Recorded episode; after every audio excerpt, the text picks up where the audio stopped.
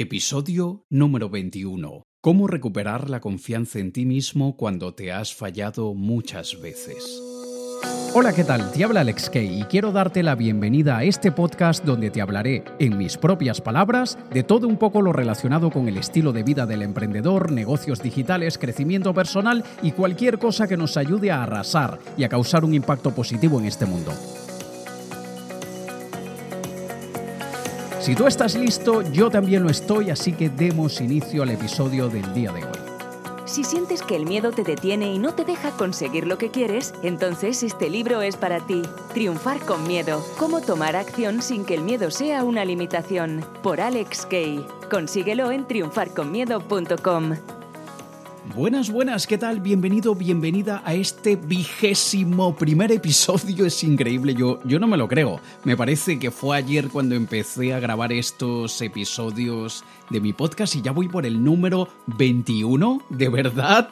¡Wow! Y quiero agradecer a todas las personas que me han estado manifestando su agrado, su apoyo por el podcast. Me fascina cada vez que recibo comentarios de las personas. Se lo comentaba recientemente a mi pareja que es increíble que llevo en esto más de, no lo sé, 12 años aproximadamente produciendo contenido, creando contenido. Sin embargo, el podcast empecé hace relativamente poco tiempo y nunca había tenido tan buenos comentarios con algo que hubiese creado. Y eso que, como te digo, Llevaba años grabando vídeos para YouTube, dando muchas conferencias y aunque el feedback generalmente es bastante bueno, este podcast no sé exactamente qué es lo que tiene, pero a la gente le está encantando.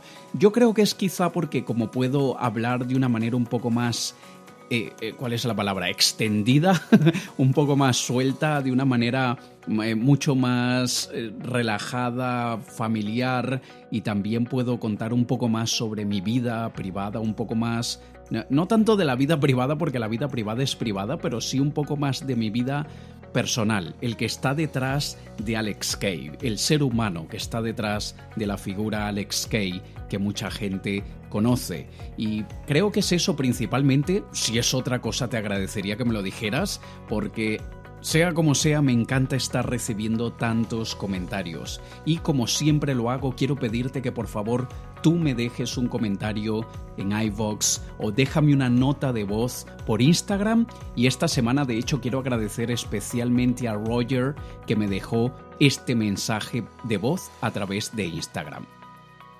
Hola Alex, es la primera vez que, que envío un mensaje a una persona por este medio eh, quiero decirte que haces un increíble trabajo, eh, me gusta cómo expresas lo que te ha ayudado a ser mejor. Yo te he escuchado y concuerdo contigo. Yo he tomado en cuenta algunos de tus consejos y, los llevo a cabo. Muchísimas gracias Roger por tus palabras. Me encanta que, te esté gustando mi podcast y me encanta todo esto que me has dicho. Es siempre un placer para mí poder causar, aunque sea un pequeñito impacto en las personas. Quiero aprovechar, de hecho, para comentarte que quisiera hacer un episodio específicamente respondiendo a tus preguntas. Cualquier cosa que quieras saber mi opinión o que quieras saber cómo hago yo en determinadas situaciones cuando se me presenta algo, me encantaría que por favor me dejaras por voz a través de un mensajito privado de Instagram. Búscame en Instagram Alex K, E y latina y déjame un mensajito privado con una pregunta por voz y lo que haré es que voy a recolectar varias preguntas de varias personas y las voy a transmitir aquí en el podcast y luego las voy a ir respondiendo cada una. Eh, probablemente nos tardemos un poco porque la gente me parece que es un poco tímida. Las personas quizá a veces prefieren expresarse por escrito y en realidad me encantaría que fuese por voz porque se escucha más de tu esencia, se escucha más de la persona que está detrás de esa voz. Por eso digo que quizá se vaya a demorar un poco porque a la gente, bueno, eso le da un poquito de vergüenza dejar un mensaje de voz y voy a tener que esperar algunas semanas hasta ir recolectando varias. Pero por favor tú ahora mismo en lo que termine este episodio, déjame una pregunta o Simplemente sígueme en Instagram y siempre que se te ocurra algo que me puedas preguntar, pregúntame. No podré responderte quizá todo, y esto lo digo porque sé que hay por ahí algunas personas que van a aprovechar esto para dejarme 30 preguntas. No lo puedo responder todo, voy a seleccionar algunas, una de cada persona, y las voy a responder en un episodio, ¿vale? Habiendo dicho esto, vamos entonces a meternos ya de cabeza en el tema del episodio de esta semana, que es cómo recuperar, cómo recobrar la confianza en ti mismo cuando te has fallado muchas veces, cuando hemos fracasado tantas veces, cuando nos hemos decepcionado a nosotros mismos. Es perfectamente normal que, que vayan quedando cicatrices, que vayan quedando heridas abiertas que hacen que, que, tengamos un poco más de recelo a la hora de hacer las cosas y que realmente perdamos mucha autoconfianza. Y he querido hablar en este episodio sobre esto porque en, en, el episodio de la semana pasada te hablé sobre cómo proyectar autoconfianza y derrochar carisma y te comentaba que no siempre tenemos que sentir en realidad esa autoconfianza para poder proyectarla. También te comentaba en el episodio que más vale sentirla y proyectarla, las dos cosas, claro que sí, pero a veces no la sentimos y tenemos que proyectarla igual. Por eso esta semana he querido ir un poco más a fondo y tocar el tema de la autoconfianza, porque es sumamente importante y sé que hay muchísimas personas que no están viviendo la vida que quieren por problemas de seguridad en sí mismos. Y eso realmente es bastante lamentable, porque Seamos honestos, la inseguridad en nosotros y por nosotros mismos es una mierda. Es como que si el mundo no fuese ya lo suficientemente cruel como para además desconfiar de lo que somos y de nuestras capacidades. Cuesta un montón hoy en día encontrar personas a las que les podamos confiar nuestra vida, con las que sepamos que siempre acertaremos en todo lo que hagamos, y por si fuera poco, ni siquiera somos capaces de confiar en nosotros mismos? ¿Pero qué nos pasa? Piensa por un momento en alguien en quien solías confiar con los ojos cerrados y ya no lo hagas. ¿Qué te hizo? Probablemente te traicionó, te engañó, te mintió, te manipuló, te dijo que le gustaba el reggaetón. Yo qué sé, algo tuvo que haberte hecho. Y ahora piensa en las cosas que te has hecho a ti mismo y que han causado que no confíes en lo que eres y en tus capacidades. ¿Ya tienes algo en mente? ¿Ya se te vino a la cabeza alguna situación en particular? En caso de que sí, Permíteme preguntarte, ¿será que has sido demasiado duro contigo mismo? ¿Será que tenías unas expectativas poco realistas sobre cómo debían haber sucedido las cosas? ¿Será que pensabas que todos los logros se deben conseguir al primero o segundo intento? ¿Será que te estabas comparando con otras personas que han logrado lo que tú quieres, pero sin conocer realmente sus historias y sus momentos de fracaso? ¿Será que no eres capaz de perdonarte ni un solo error que cometes? Porque todos cometemos errores, miles de errores a lo largo de nuestra vida. Cometer errores con frecuencia es lo que hace que muchas personas pierdan la confianza en sí mismos, no porque sea malo cometer errores, sino porque esperan no cometer ninguno. Y quiero repetirte esa frase porque es importante. Muchas personas no confían en sí mismas porque han cometido muchos errores pero cometer errores no es malo, mientras que no esperar cometer ninguno es muy grave. Imagina por un momento a un bebé que está aprendiendo a caminar. Imagina que la primera vez que logra ponerse en pie comienza a dar tumbos y cae, como todos los bebés. Pero imagínate que luego de dos o tres intentos el niño deja de intentarlo porque considera que esto de caminar no es para mí. Yo no nací para esto. Eso jamás sucederá, ¿cierto? Porque no venimos programados a este mundo para rendirnos. Esa no es nuestra naturaleza. Desde aprender a caminar, aprender a hablar, aprender a agarrar los cubiertos, aprender a atarnos los cordones de los zapatos, etc. Todo se basa en cometer muchos errores y seguir practicando hasta hacerlo bien. Muchas veces dejamos de hacer algo, dejamos de tomar acción para conseguir algo por temor a no ser lo suficientemente buenos, a no dar la talla, a no ser capaces de soportar y vivir con el sentimiento de derrota que genera cada error que cometemos, cuando en realidad todo es una cuestión de enfoque y perspectiva. Si nos enfocamos en la derrota, no pondremos nuestra atención en la secuencia de acciones que nos llevaron a ella y poco aprenderemos de la experiencia. Si vemos el error desde la perspectiva de lo que esperan las demás personas de nosotros, viviremos bajo sus términos y condiciones, ocasionando que pocas veces queramos experimentar y queramos aprender a través de los errores. Así que para que puedas desarrollar el músculo de la autoconfianza y te vuelvas cada día mejor en aceptar y reconocer todas tus capacidades, Quiero recomendarte estas 10 prácticas que tengo en mi libro Triunfar con Miedo.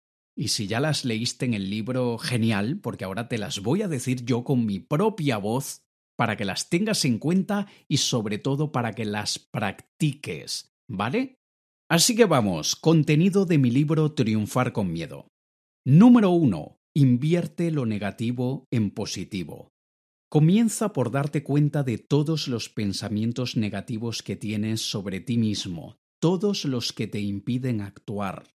Me refiero a cualquier tipo de pensamiento similar a no voy a poder con esto, no tengo la suficiente experiencia, yo no soy lo suficientemente bueno, soy demasiado viejo, etcétera, etcétera, etcétera.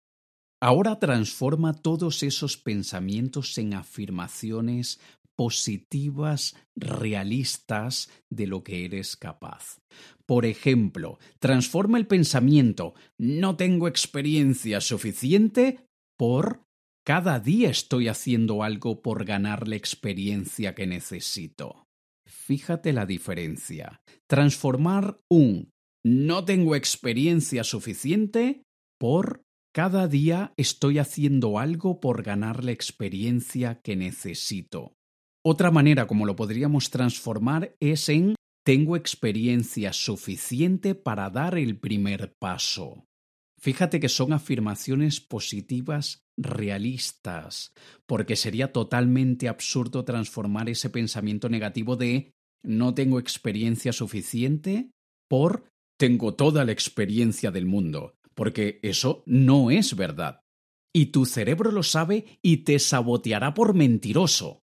El problema de muchas afirmaciones positivas es que nos hacen sentir ridículos, porque es imposible que nos creamos algo que nosotros sabemos que no es cierto, pero debemos buscar cuál es la parte de esa situación que sí es cierta y la que hace que nos sintamos con mayor confianza.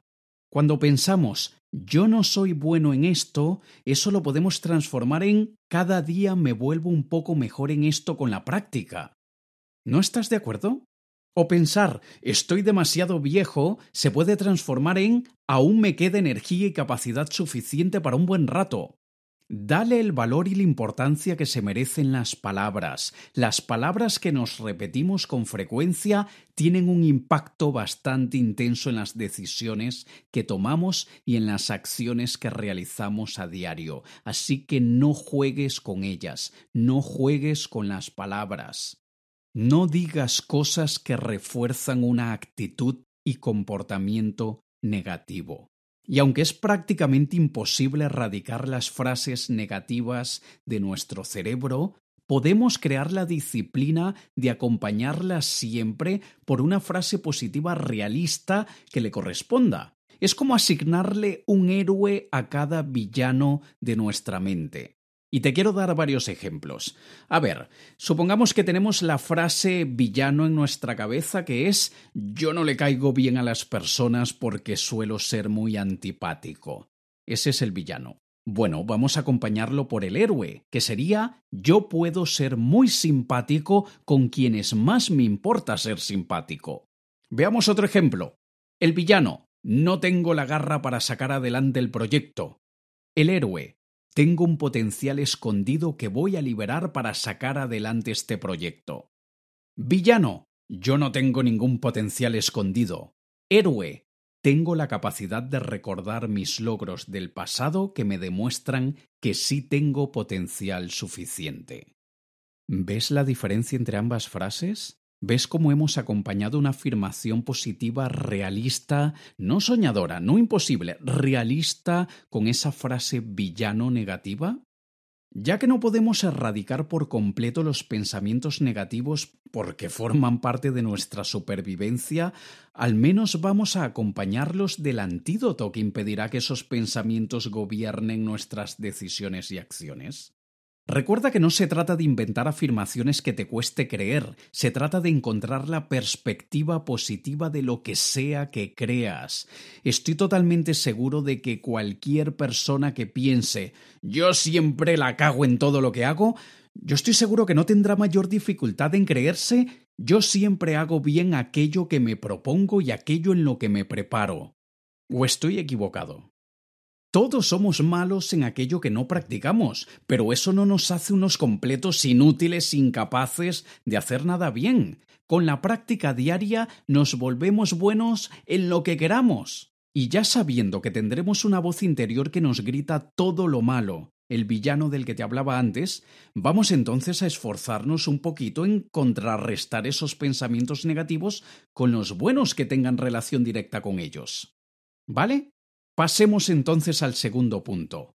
Comprométete a crear acciones positivas. Cada afirmación positiva realista puede y debe convertirse en una acción positiva. Pensar o creer algo no es suficiente si no lo acompañamos de algún tipo de acción. Por ejemplo, transformar yo nunca hago nada bien en yo hago bien todo aquello que practico a diario no te servirá de nada si no practicas a diario de verdad, ¿no? Hace mucho tiempo le escuché decir a Jack Canfield, el autor y orador estadounidense que se hizo famoso con sus libros de Chicken Soup for the Soul o Caldo de gallina para el alma o, algo así era en español, que la autoconfianza es como las fichas de póker. Y me encantó este ejemplo porque yo soy aficionado al Texas Hold'em, que es una de las vertientes del póker. Y básicamente el principio es que cuando tienes pocas fichas, juegas con muchísimo cuidado, con temor a perder las pocas que te quedan. Te arriesgas menos y dejas pasar buenas manos por miedo a perder. Mientras que cuando tienes muchas fichas, te arriesgas más, apuestas más y juegas muchas más manos porque tienes menos que perder. Y lo interesante de esta comparación entre la autoconfianza y las fichas de póker es que en nuestra vida esas fichas son las acciones que nos han traído un resultado positivo. Cada pequeño logro, cada pequeño progreso que hagamos, cada experiencia que obtengamos derivada de los errores que cometemos es como recolectar fichas de póker que nos darán la confianza para tomar muchos más riesgos y tomar más decisiones en vez de quedarnos paralizados por miedo a perder. Si, por ejemplo, transformaste el pensamiento negativo no tengo dinero ni nadie que me lo preste por tengo la capacidad de encontrar la financiación que necesito, entonces crea un plan de acción que te ayude a recaudar el dinero porque solamente pensar que puedes no te va a traer el dinero si no te mueves. No hay mayor motivación que el progreso. Aunque sea más lento de lo que quisiéramos, avanzar nos hace sentir bien y con ganas de seguir avanzando. Yo tengo en mi vida una regla sumamente importante. No me voy a la cama por la noche sin haber avanzado un poco hacia lo que quiero conseguir. A veces puede ser tan solo un 1%, como lo sugiere el método japonés Kaizen, pero tiene que haber algún tipo de progreso. Hay días que tengo mayor progreso, otros días menos, pero siempre tengo que haber progresado en algo antes de irme a dormir por la noche. Pasemos al punto número 3. Lleva un registro de tus logros. Y esto es como llevar la contabilidad de las fichas de póker de que te he mencionado en el punto anterior. Avanzar y progresar sin mantener registro puede crear la falsa expectativa de que no hemos avanzado. Muchas veces el progreso es prácticamente imperceptible y en otras ocasiones, aunque el logro es bastante perceptible y tangible, lo olvidamos rápidamente. Mantener un diario o bitácora de logros y triunfos nos ayudará en aquellos momentos en los que nos sintamos inseguros y en los que necesitemos recordar que sí que podemos. En muchas ocasiones la inseguridad se ocasiona por esos problemas de memoria.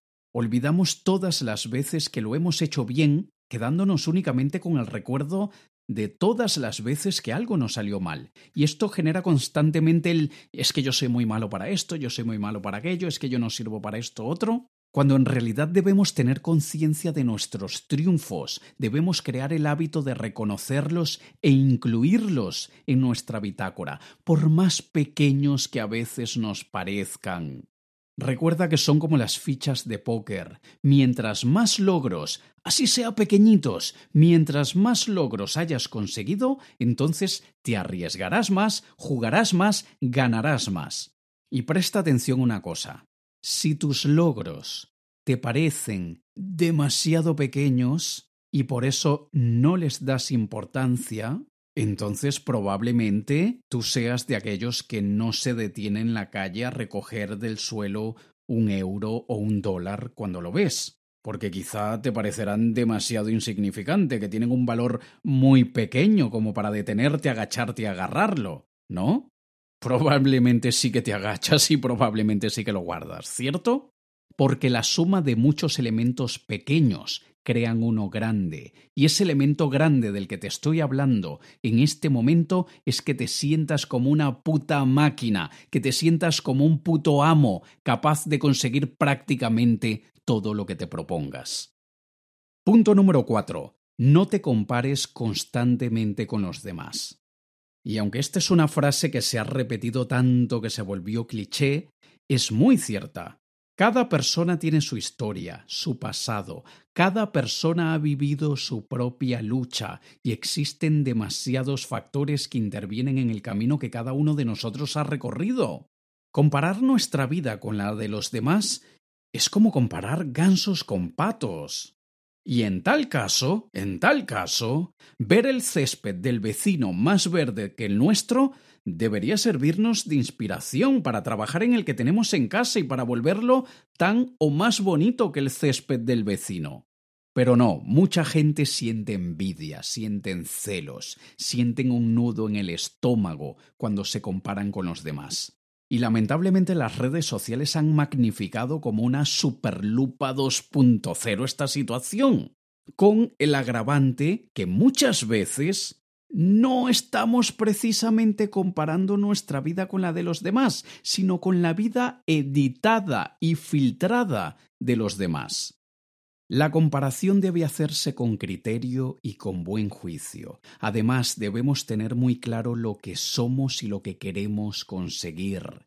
Si quieres convertirte en un atleta de élite, no tiene sentido de que te compares con la Madre Teresa de Calcuta.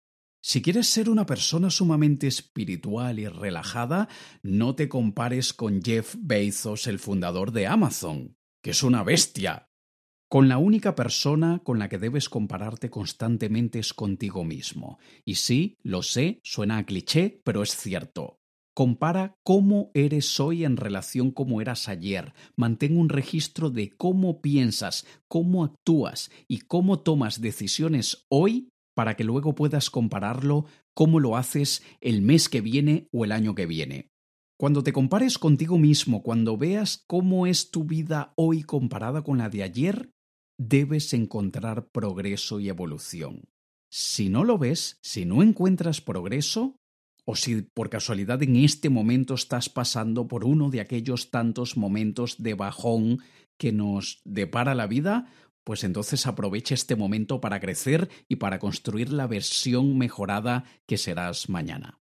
Pasemos al punto número 5 que es conviértete en un observador externo. Generalmente sentimos que nuestros problemas son peores y más graves que los problemas de los demás. Aunque sea un mismo problema, cuando es uno el que tiene que lidiar con él, sentimos que es más grave que cuando un amigo o un conocido nos cuenta que lo tiene. ¿No te ha pasado? Que cuando un amigo te cuenta su problema y es el mismo problema que tú tienes o ya tuviste, no suena tan grave, sin embargo tú te estabas ahogando en el vaso de agua. Cuando nos convertimos en observadores externos de nuestros problemas de autoconfianza, automáticamente cobran otro significado y pierden parte de su importancia. Recuerda que tu mente hace de todo para protegerte de lo que sea que pueda herirte física o mentalmente, y por lo tanto tu mente suele exagerar muchas cosas y va creando tormentas en shots de tequila. Así que siempre, siempre, siempre intenta ver tus problemas como los de un amigo y piensa qué consejo le darías a él si él te cuenta que tiene ese problema. Pasemos al punto número 6.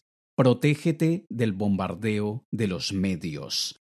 Uno de los problemas con el que tenemos que lidiar para cuidar y aumentar nuestra autoconfianza es con la insistencia ridícula de los medios de comunicación, incluyendo las redes sociales, por la creación de estereotipos. Los medios hacen fortunas manipulando nuestra visión de lo que debe ser y de lo que se supone que no debe ser.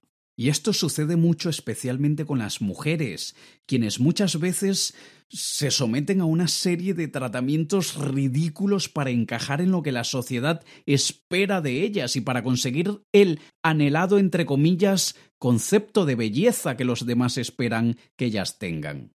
Desde luego que debemos seguir ciertos patrones y ciertas reglas sociales pero son muchos menos de los que nos intentan inyectar en el cerebro los medios. Si alguna vez has sentido que no encajas, que piensas y actúas de manera distinta a lo que los demás esperan de ti, y eso te hace sentir mal, y si sientes constantemente una presión por lo que sabes que no eres, entonces eres de alguna forma víctima de ese bombardeo social. Nuestro objetivo nunca debería ser encajar, nunca. Nuestro objetivo en realidad debería ser sobresalir. No deberíamos querer ser igual a todos los demás, ni mucho menos querer ser, entre comillas, normal. Cada persona tiene su esencia, por más rara que le parezca a los que están a su alrededor. Seas tímido o extravagante, introvertido o extrovertido, relajado o hiperactivo, callado o escandaloso, da igual.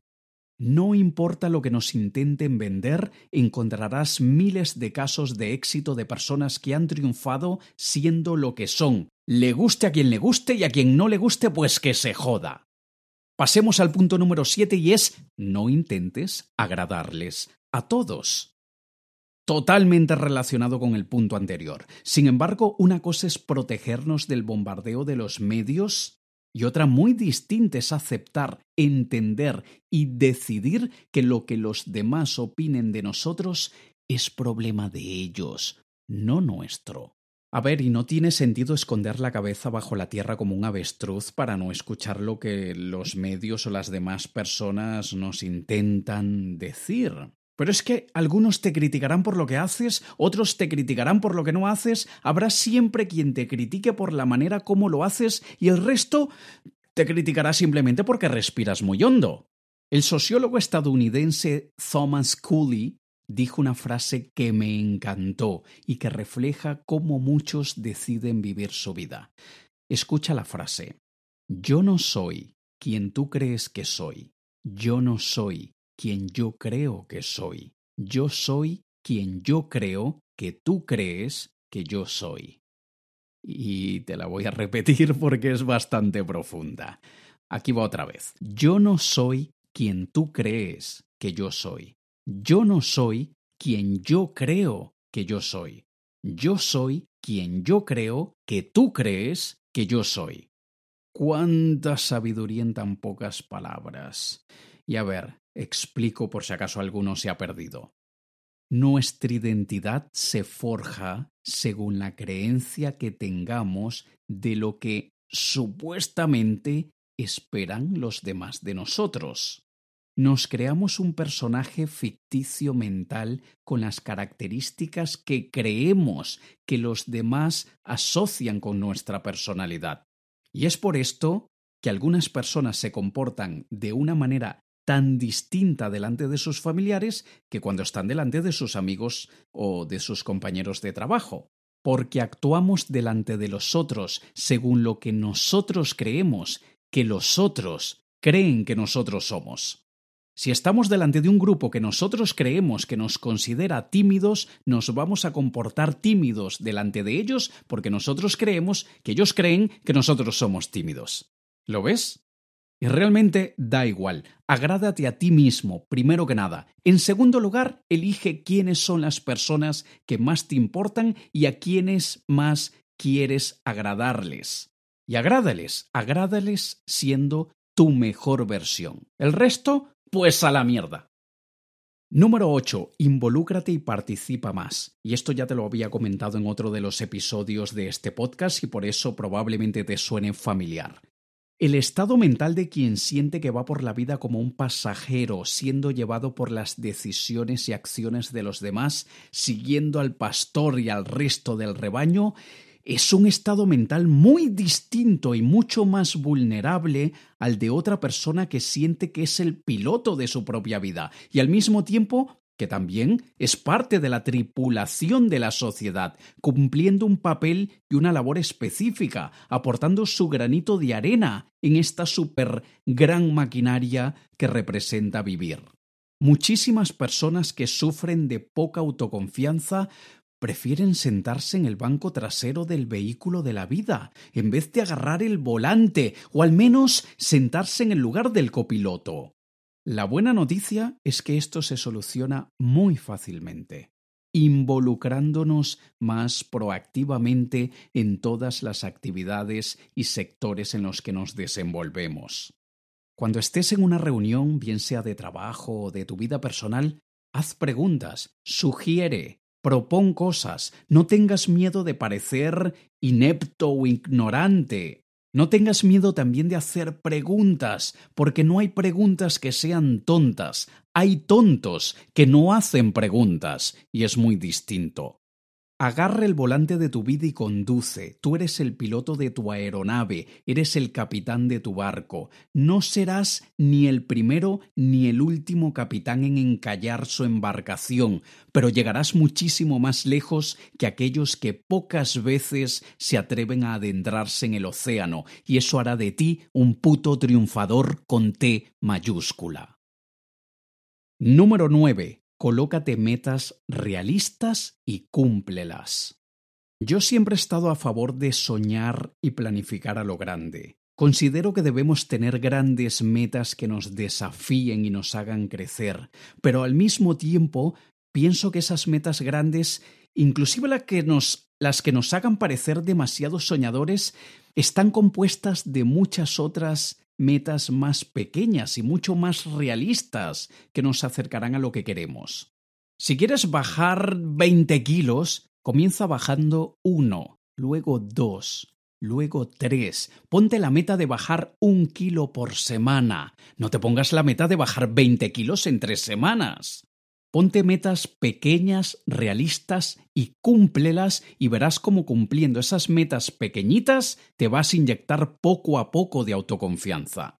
Y pienso una cosa, esto es importante. Algunos retos que hoy puedan parecer quizá poco realistas, porque los consideras quizá muy grandes, muy probablemente dentro de algunos años serán tan fáciles como dar un paseo en el parque, porque nosotros iremos creciendo y desarrollándonos y ciertos retos, ciertos desafíos, por comparación, se irán volviendo más pequeños, porque en realidad nosotros nos hemos vuelto más grandes. ¿Vale? Y la número 10 es esfuérzate. Esfuérzate, esfuérzate. Nada que merezca realmente la pena se consigue sin esfuerzo. La confianza se gana, inclusive la propia. Y para ganárnosla, debemos trabajar a diario por ella. Escúchame una cosa. La vida castiga al que desea vagamente y recompensa al que ejecuta intensamente. Te lo repito, la vida castiga al que desea vagamente y recompensa al que ejecuta intensamente. Muchas personas no se esfuerzan por una razón mucho más profunda que una simple pereza. Se suele calificar de perezosos a los que no se esfuerzan, pero en mi opinión la pereza no es una causa, sino una consecuencia de lo que está por detrás. Y ya te lo he dicho en otros episodios de este podcast, cuando no existe un deseo profundo de conseguir algo y cuando tenemos un plan B, C y D para todo lo que nos proponemos en la vida, pues obviamente es normal que sintamos desgano al más mínimo obstáculo o señal de que lo que viene eh, será algo difícil. Ojalá, ojalá la mayoría de las personas tuviese la más mínima noción del peligro que hay detrás de la frase bueno, si no lo consigo, no es que me vaya a morir, ¿no? La vida se compone de muchas otras cosas. Qué peligrosa es esa frase. Para poder alcanzar la mayoría de nuestras metas, debemos verlas como que si nuestra vida dependiera de ellas, porque nosotros condicionamos lo que somos capaces de alcanzar por la importancia que le otorgamos al resultado que buscamos. Si, por ejemplo, la independencia financiera, alcanzar la libertad financiera, no es tan importante para ti, sino que prefieres vivir con la emoción y la adrenalina que se siente cuando llegas a fin de mes o a fin de semana y te das cuenta que no tienes dinero suficiente para pagar todos tus gastos, entonces claro que no te vas a esforzar en crear activos que te generen ingresos pasivos, ni tampoco ahorrarás un 10% de todo lo que ganes, ni mucho menos te formarás en otras áreas que te podrían generar ingresos adicionales a tu fuente de sustento principal. No hay que ser un genio para comprender que al esforzarnos, al dar lo mejor de nosotros, al intentarlo una y otra vez, aprendiendo de nuestros errores y haciendo las cosas cada día mejor, tendremos una postura ante la vida y un estado de ánimo muy distinto, con muchísima más confianza.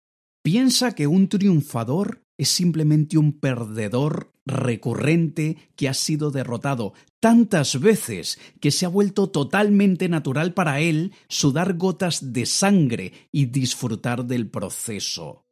Un triunfador es un perdedor repetitivo. Es esa persona que ha fracasado tanto que se ha acostumbrado a la sensación de derrota y que ha utilizado cada una de sus experiencias para volverse un ganador. Así que, por favor, por ti, por tu familia, por los que más te importan. Practica estas 10 sugerencias que te acabo de dar, que forman parte de mi libro Triunfar con Miedo, para que puedas recobrar la confianza en ti mismo y entiendas que no importa cuántas veces te has fallado a ti mismo, no importa cuántas veces te has decepcionado a ti mismo, y no importa en realidad porque todo eso forma parte del proceso. Todo eso es lo que te ha hecho muchísimo más fuerte. La vida nunca se vuelve más fácil, somos nosotros los que nos volvemos más fuertes. Y así en este estado quiero despedirme para que lo pienses, lo consideres y pases todo el día de hoy pensando en estas palabras que acabo de compartir contigo en este episodio, porque yo quiero que arrases, que te comas al mundo entero, porque si no lo has hecho o si crees que no puedes hacerlo, es porque le estás prestando muchísima más atención a la vocecita del villano que tienes por dentro y estás ignorando la voz del héroe. Nos escuchamos la próxima semana en el siguiente episodio, el episodio número 22, y como siempre te pido, por favor déjame tu comentario, tu reseña en iTunes, en iVoox, en Instagram. Me encantará que me comentes algo sobre este episodio, porque a mí lo que a mí me mueve, lo que a mí me motiva, lo que a mí me inspira es saber que estoy causando un pequeño impacto en tu vida. Te ha hablado Alex Kay. Un saludo. Si sientes que el miedo te detiene y no te deja conseguir lo que quieres, entonces este libro es para ti. Triunfar con miedo. Cómo tomar acción sin que el miedo sea una limitación. Por Alex Kay. Consíguelo en triunfarconmiedo.com.